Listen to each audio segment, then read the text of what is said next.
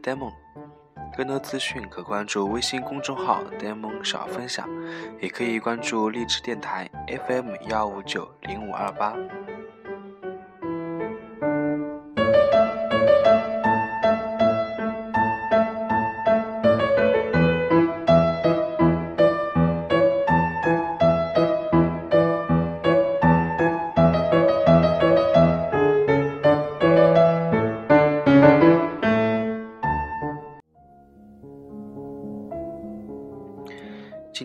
分享的内容是期末考试后如何看待孩子的成绩。有家长朋友说，孩子的期末考试成绩就是给家长一个关于学习的交代，是孩子一学期学习的成果。可是真的是如此吗？我们到底该怎么样去看待孩子的期末考试成绩呢？下面为家长们总结了四点建议。第一点，高分不捧，总结经验。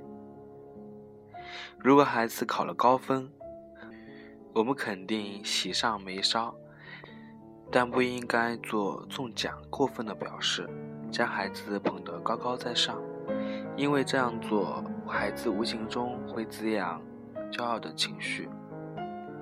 其实，我们可以带孩子到书店里去买几本书，满足孩子一次合理的请求，甚至给几个吻，就当做奖励了。我们更应该帮助孩子分析卷面的得失情况，总结经验，扬长避短，乘胜前行，为下一次考试更上一层楼打下扎实的基础。如针对孩子粗心大意的缺点。可以举出关于大意失荆州的历史教训，或生活实践中由于粗心大意带来的经经济损失的例子，让孩子明白失之毫厘，差之千里的道理。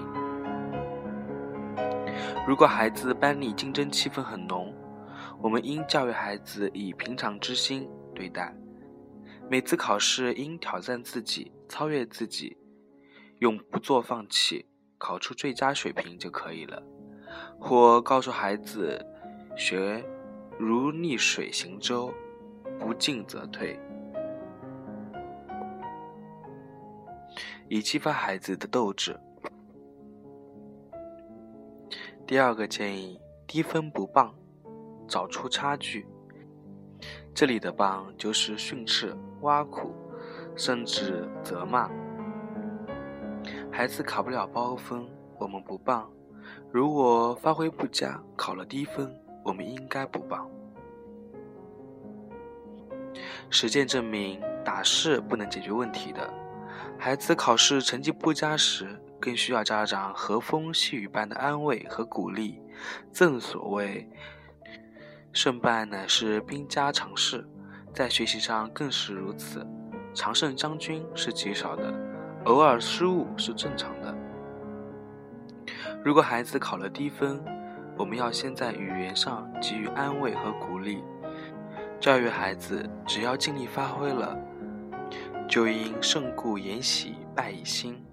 然后应调查情况，是不是思想上不重视，还是学习方法不对头，亦或是考试时间未能合理分配等等。同时，针对书卷情况找出不足与差距，给予恰如其分的评价与鼓励，指出今后的努力方向。第三个建议，理智评价，引导帮助。我们每天都在面对自己的孩子，由由于一种定式或是习惯，我们会觉得孩子的言行举止、思维方式都有一定的道理。所以，我们赞成用赏识的目光来看待孩子，但是切记赏识并非袒护。我们应学会理智的评价自己的孩子。举一个真实的案例：郝凡在一年级刚开始看图写画时，一时大意忘记了段落开头要空两格，结果一段话写得蛮流利，却是顶格写的。试卷发下来，最后一题扣了十分，孩子得了有史以来一个最低分。捧着九十分的试卷，小家伙又委屈又不服气。但我觉得老师做的很有道理，我告诉他，老师也知道你的句子写的很完整，很棒。之所以给你扣这么多分，是因为老师想送给你一个教训。从那次以后，孩子每次写段落，哪怕是白纸上，他都会先空两格，然后再写。所谓严师出高徒，现在的孩子一切走得过于顺利，所以适应他们的经受一些挫折也是非常有必要的。至今我都非常感激老师的良苦用心。如今走进三年级，作文成为孩子们语文学习的一大难点，也可以说转折点。我们更加应该鼓励孩子多读、多说、多写、多念，用科学理智的教育态度和方式来陪孩子度过这段时期。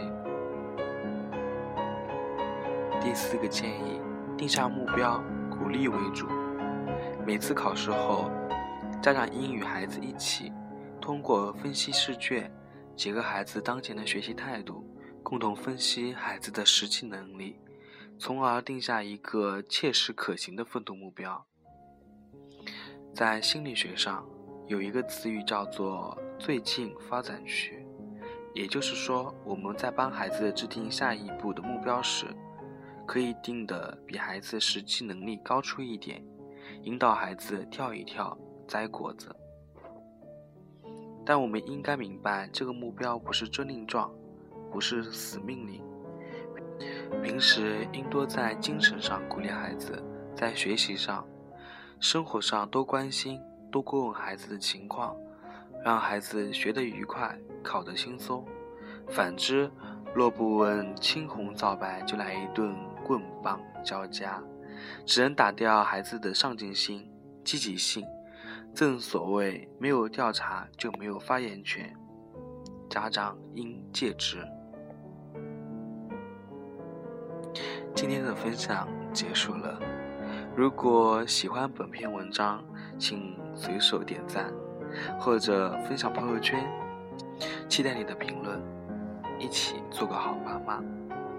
孩子，教育、学习态度。